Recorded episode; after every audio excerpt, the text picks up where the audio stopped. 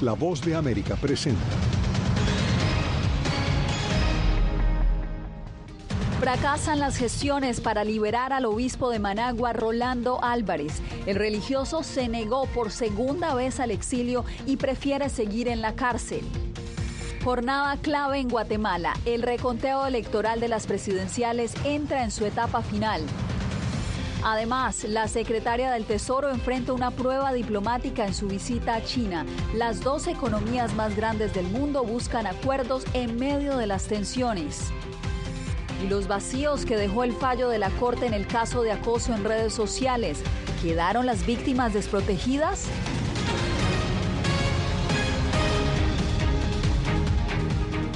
¿Qué tal? Bienvenidos. Les saluda Yasmín López. Iniciamos esta misión del Mundo al Día en Guatemala, donde avanza el reconteo de las actas electorales dos semanas después de los comicios.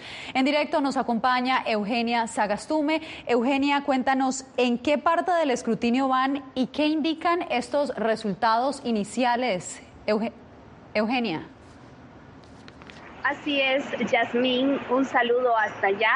Pues te cuento que el momento más del 80% de la revisión de actas y de impugnaciones ya se ha realizado.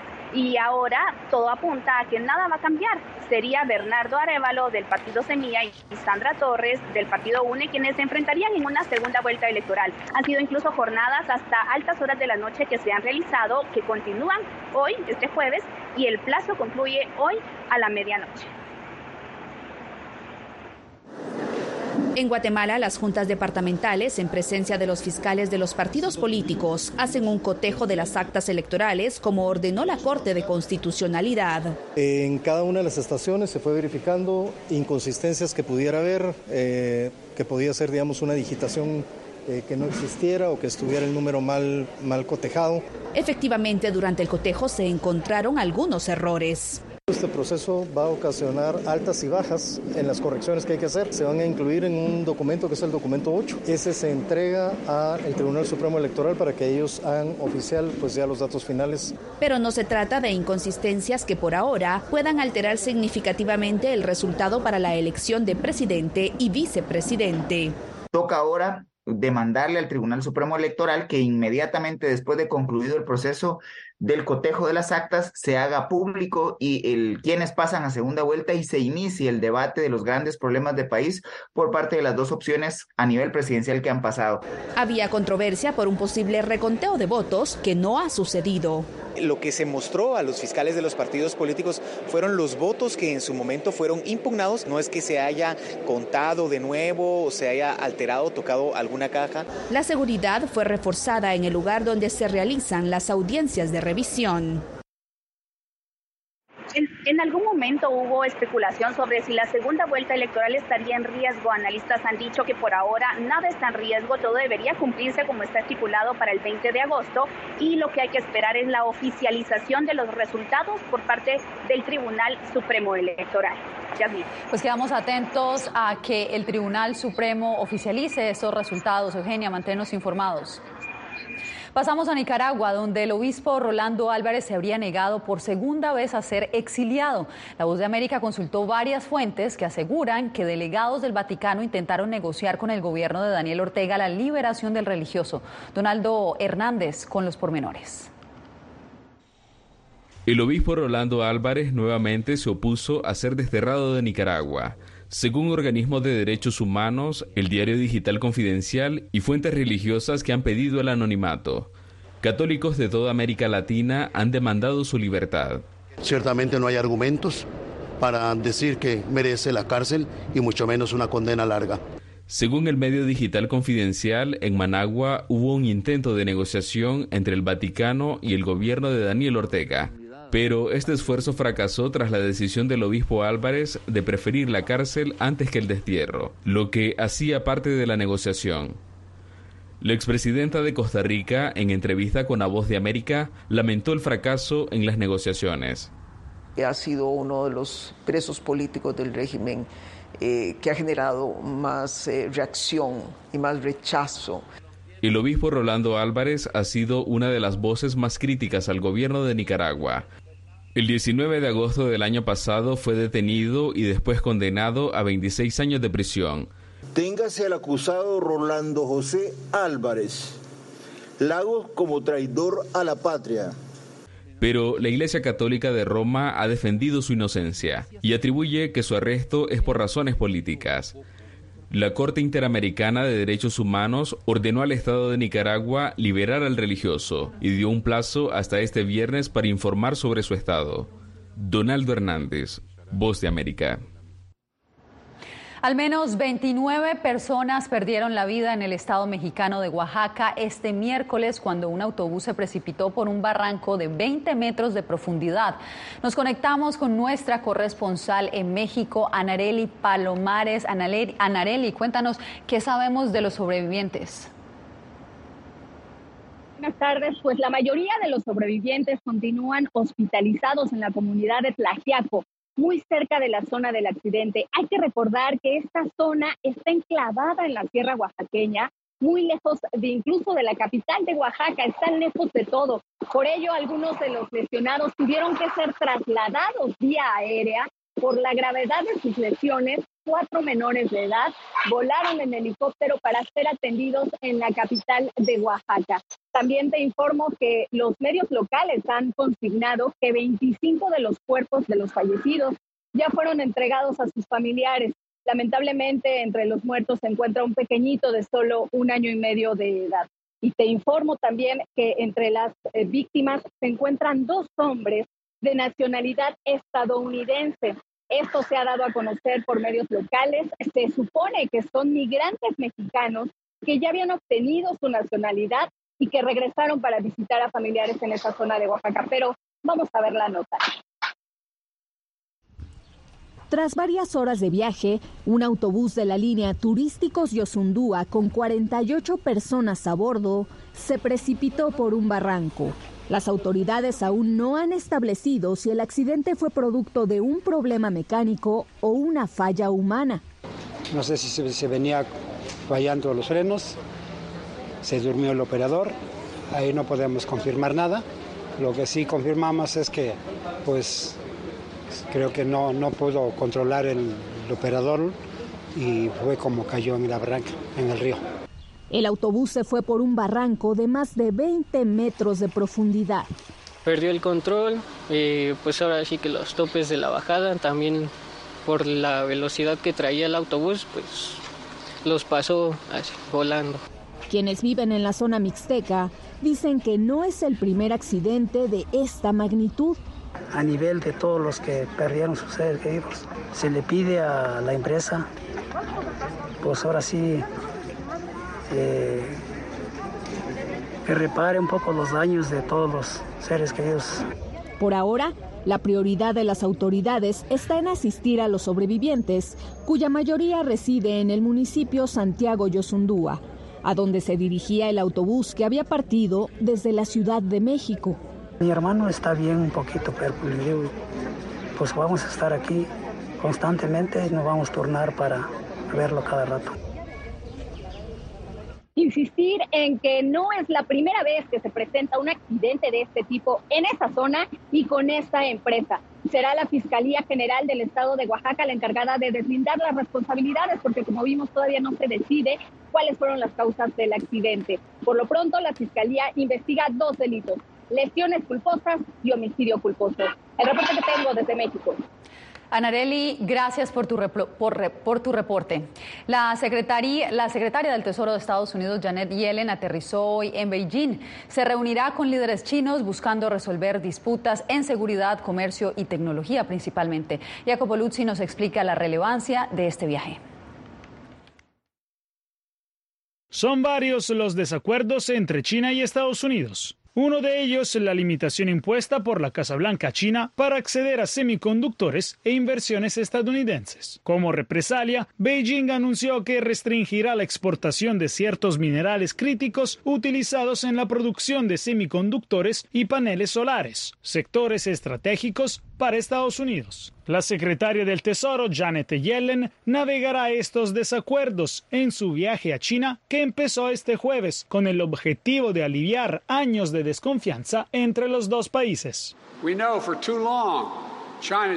Sabemos desde hace demasiado tiempo que China domina la producción de materias primas necesarias para productos críticos. Es por eso que estamos construyendo alianzas con nuestros amigos en todo el mundo, aumentando nuestra producción aquí en casa para crear fuentes alternativas para los minerales que necesitamos. En particular para Yellen, el desafío será convencer a sus homólogos chinos de que el conjunto de medidas estadounidenses que bloquean el acceso a tecnología sensible en nombre de la seguridad nacional no pretenden dañar la economía china. Las acciones de Estados Unidos no solo dañarán los derechos e intereses legítimos de las empresas chinas, sino que también dañarán los intereses de muchos países y regiones. La secretaria es una de las caras mejor vistas en Beijing y recientemente instó la cautela sobre las nuevas restricciones a la inversión en China, advirtiendo que separar las dos economías sería desastroso. Jacopo Luzzi, Voz de América, Washington. El asistente de Donald Trump, Walt Naura, compareció este jueves antes, ante la corte en Miami y se declaró inocente de los cargos que se le imputan por la investigación sobre los documentos clasificados hallados en la mansión del expresidente Donald Trump en Mar-a-Lago, Florida. Naura, ex ballet parking de la Casa Blanca y ahora asistente de Trump, enfrenta seis cargos de conspiración para obstruir la justicia. Los fiscales dicen que Naura engañó al FBI durante una entrevista con los agentes el año pasado cuando dijo que no tenía conocimiento sobre los documentos clasificados. Un fallo de la Corte Suprema estadounidense encendió el debate sobre la delgada línea entre la libertad de expresión y el acoso en redes sociales. La Corte reversó una condena a un hombre por lanzar amenazas en Internet. Paula Díaz tiene los detalles. La Suprema Corte de Justicia determinó en qué momento un mensaje enviado por Internet puede ser considerado como una amenaza o simplemente libertad de expresión. El fallo del alto tribunal argumenta que, si el agresor es consciente de la naturaleza amenazante de sus mensajes, se consideraría un delito. Basado en esta premisa, el Supremo reversó el veredicto a un hombre que realizó varias amenazas contra un desconocido a través de mensajes en redes. La primera enmienda protege la libre expresión, pero la Corte Suprema ha reconocido que hay una serie de excepciones a la primera enmienda para cosas como difamación, obscenidad e incitación, y este caso se refiere a lo que se conoce como la excepción de amenazas verdaderas a la primera enmienda. Un experto en libertades civiles explica que la decisión no abre la puerta al acoso en línea, porque serán los fiscales quienes deban demostrar que el acusado actuó de manera imprudente e ignoró el riesgo de que sus mensajes fueran vistos como amenazas de violencia. El tribunal aún puede examinar las pruebas y decidir si esa persona tenía o no suficientes pruebas circunstanciales y otras pruebas para determinar que la persona sabía que había un riesgo, una situación grave, que las palabras fueran percibidas como una amenaza. Así que no creo que dé luz verde a los acosadores. Casi la mitad de los adolescentes en Estados Unidos han sido intimidados o acosados en línea. Según una encuesta realizada por el Centro de Investigaciones Pew a adolescentes, el 46% reportan haber sido acosados. El 32% han sido insultados en línea o por teléfono. El 22% han sido víctimas de rumores falsos por Internet. Al 17% les han enviado imágenes explícitas sin su consentimiento. El fallo de la Corte sobre el caso de acoso en Internet se dio con una votación mayoritaria de 7-2. Paula Díaz, Voz de América, Washington. Empresarios y trabajadores del sector agrícola en Florida elevaron alertas por el potencial impacto de las leyes migratorias estatales en todos los mercados de Estados Unidos. El primero, los campos están quedando sin trabajadores en ese estado. José Pernalete nos da más detalles. José Delgado ha trabajado por más de dos décadas en campos agrícolas de Florida. En los últimos dos meses ha visto cómo algunos de sus compañeros de labores desaparecieron de su trabajo. Bueno, respecto de esta ley, que nos afecta a todo el inmigrante. Las leyes migratorias que entraron en vigencia el primero de julio penalizan a obreros y empleadores que no cumplen con los requisitos para trabajar de manera legal en Estados Unidos. Los campesinos temen ser deportados de un día para otro por haber trabajado durante años. Somos inmigrantes como él es inmigrante, de padres inmigrantes que llegaron antes pero porque él nació aquí, piensa las cosas diferentes. Empresarios activistas consideran que la ley amenaza a la economía local y que su impacto podría extenderse hasta el suministro de productos en gran parte de Estados Unidos. El estado de la Florida se va a quedar sin trabajadores esenciales, los de las fincas, el que cocina, el que limpia los pisos, todos aquellos americanos que no quieren hacer el trabajo mínimo esencial lo hace el migrante. En la legislatura estatal, esta ley recibió el apoyo republicano con el argumento de que impone un refuerzo para evitar el tráfico humano. A través de leyes diseñadas para disuadir, detectar y castigar a quienes se dedican a la trata de personas, esta ley la fortalece aún más. Pero al ver los campos vacíos y el impacto económico de la legislación, algunos republicanos que apoyaron las medidas ahora piden a quienes quienes huyen de Florida que no abandonen los campos. José Pernalete, Voz de América, Miami. Una nueva aplicación digital está causando revuelo. Se llama Threads o Hilo en español y busca destronar a Twitter, la plataforma que ha sido envuelta en una serie de polémicas como la de limitar el número de publicaciones que pueden ver los usuarios. Pues Threads no tiene límites sobre sus publicaciones y se sincroniza con Instagram. Las publicaciones pueden tener hasta 500 caracteres e incluir enlaces, fotos y videos de hasta 5 minutos de duración. Bien, y cada vez más migrantes de las ex repúblicas soviéticas están llegando a México en un intento por obtener asilo en Estados Unidos. Esto y más en minutos.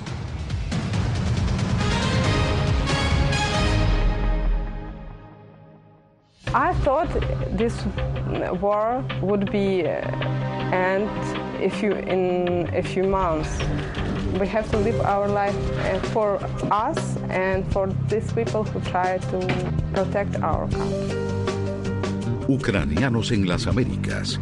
Una nueva historia en todas las plataformas de La Voz de América.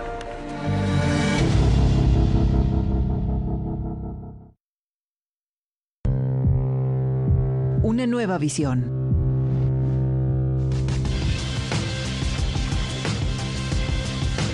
Muy pronto, en Voz de América.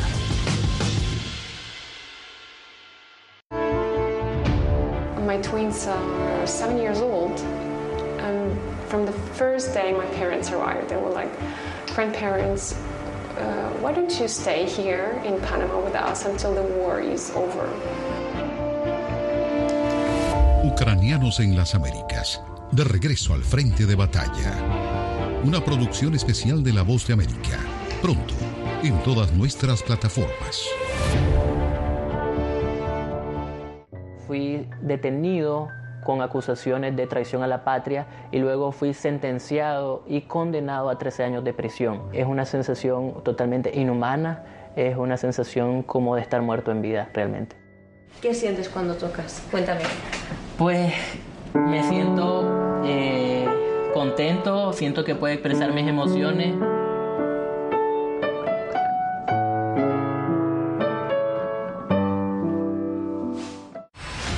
Creo que la cooptación de las instituciones es uno de los graves problemas que tenemos. Periodismo, la prensa libre importa, una coproducción de La Voz de América y Guatevisión. Una de las patas que sostiene la democracia debe ser la libertad de prensa. Disponible en vozdeamerica.com.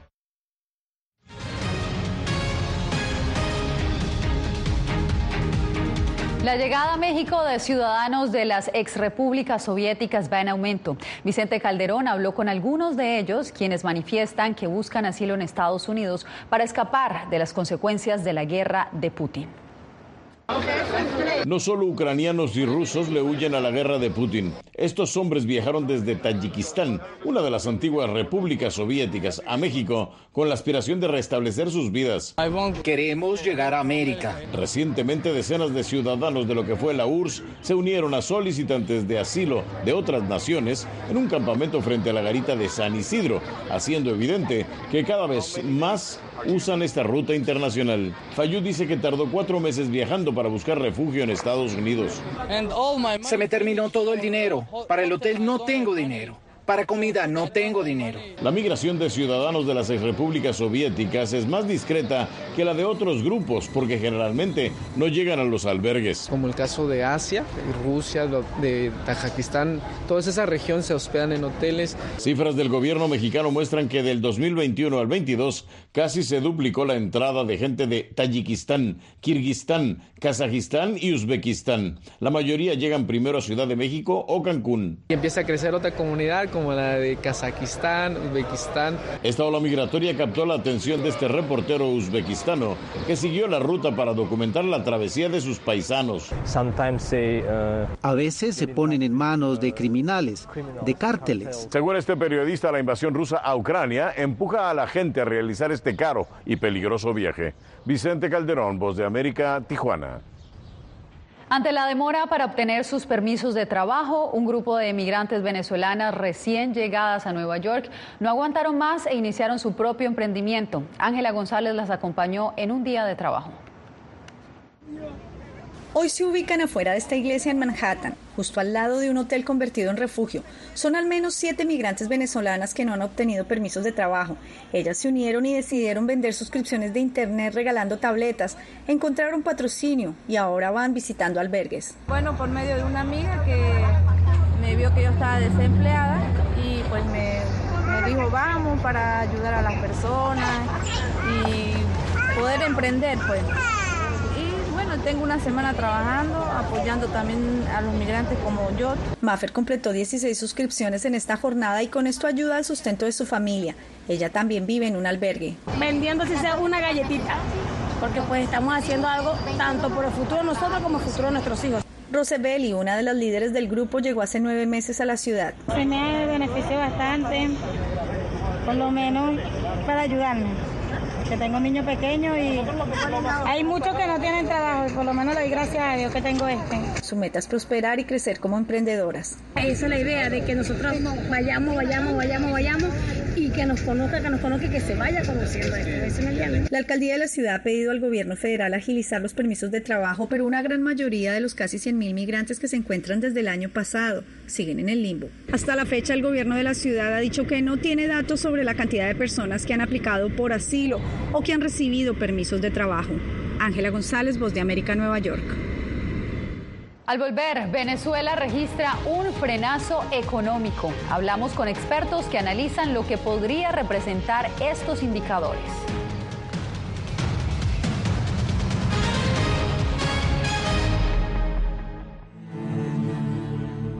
I shoot uh, like six or eight feature films, like executive producer, like producer. And uh, I work with uh, Netflix, with Bollywood, with Hollywood. And now I don't have anything. Ucranianos en las Américas. Renacer en Panamá. Una producción especial de La Voz de América. Disponible en todas nuestras plataformas puertorriqueños somos unos animales raros porque tenemos esta ciudadanía americana. Llegamos a Estados Unidos y nos damos cuenta que somos diferentes. Sí, tenemos un pasaporte americano, pero nuestra idiosincrasia no lo es. Si queremos hacer un mejor Puerto Rico, que es lo que buscamos nosotros, tenemos que ganarnos el respeto y la confianza de todos los sectores del país.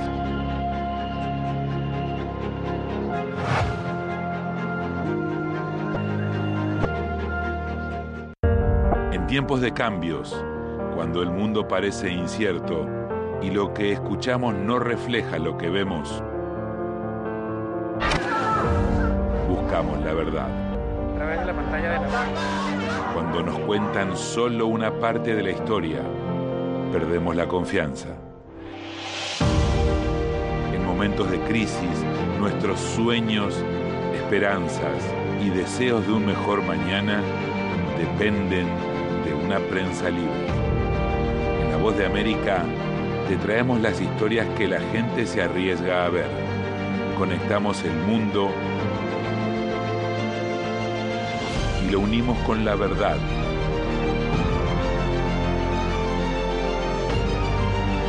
En La Voz de América te presentamos el panorama completo.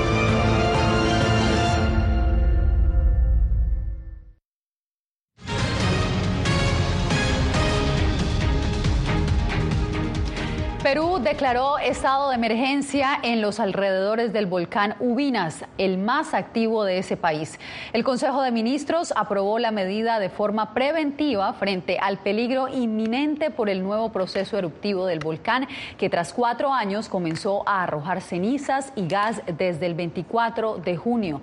El decreto tendrá una vigencia de 60 días y abarca a distritos de la región de Monquegua a unos 1.100 kilómetros al sur de Lima. La economía de Venezuela inició el año con un frenazo en el primer semestre. Expertos prevén que la tendencia se revertirá los meses siguientes con mejoras en algunos sectores como el petrolero. Álvaro Algarra nos informa. La economía venezolana, que según estimaciones independientes perdió casi el 80% de su Producto Interno Bruto entre 2014 y 2021, vivió una mejora. El gobierno se ha encargado de promocionarla, mientras expertos advierten sobre la dificultad de hacerla sostenible. El primer semestre, en un, impulso muy parecido a lo que vimos a, final del año pasado, una economía desacelerándose eh, y de manera pronunciada. Hoy prácticamente no hay crecimiento según las distintas variables que, estamos midiendo. Henkel García, director de la firma consultora Abus Data, destaca que la tendencia inflacionaria es a la baja e indicó que se debe hacer un seguimiento a lo que será el gasto público. El gobierno ha hecho esfuerzos para lograr estabilidad en el tipo de cambio. Eso ha incidido también eh, en la tendencia a la inflación. El economista Jesús Palacios, consultor de la firma Ecoanalítica, espera una mejora en el segundo semestre y considera fundamental el aumento de la producción de petróleo luego de varios años. Sin duda es parte de nuestras expectativas, ¿no? que un levantamiento un poco más eh, consistente y permanente de la producción, desde los 600, 650 mil barriles a casi los 800 mil, signifique o en la sociedad, en el país, en un mejor desarrollo económico, o sea, un mejor crecimiento. El Fondo Monetario Internacional esperaba para este año un crecimiento del 8% respecto al 2022, proyección que en marzo redujo a un 2% ante la contracción importante del consumo y de la actividad de muchos sectores durante los primeros meses. Álvaro Algarra, América, Caracas. Usted quédese con nosotros, volvemos en instantes. I thought this war would be uh, end a few in a few months. We have to live our life uh, for us and for these people who try to protect our country. Ucranianos en las Américas. Una nueva historia en todas las plataformas de La Voz de América.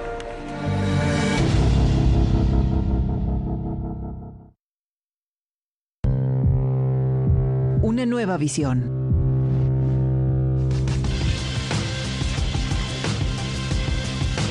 Muy pronto, en Voz de América.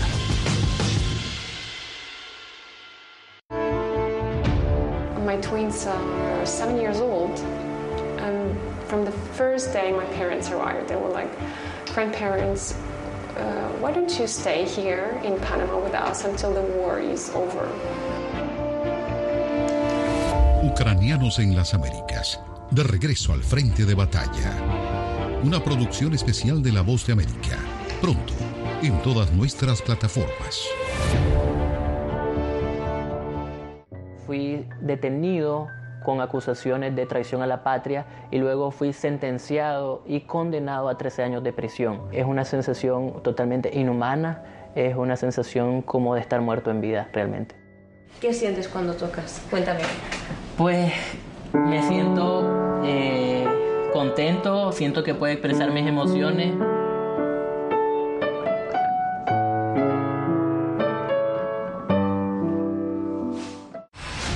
Creo que la cooptación de las instituciones es uno de los graves problemas que tenemos. Periodismo, la prensa libre importa, una coproducción de La Voz de América y Guatevisión. Una de las patas que sostiene la democracia debe ser la libertad de prensa. Disponible en vozdeamerica.com.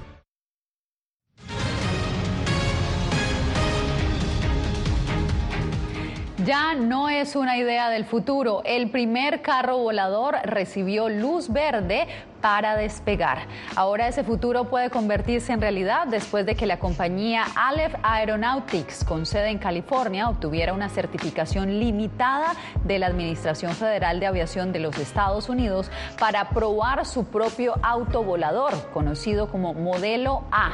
Su director dice que espera que el público pueda acceder al vehículo a finales del 2025 con un precio de 300 mil dólares. Con esto me despido por hoy.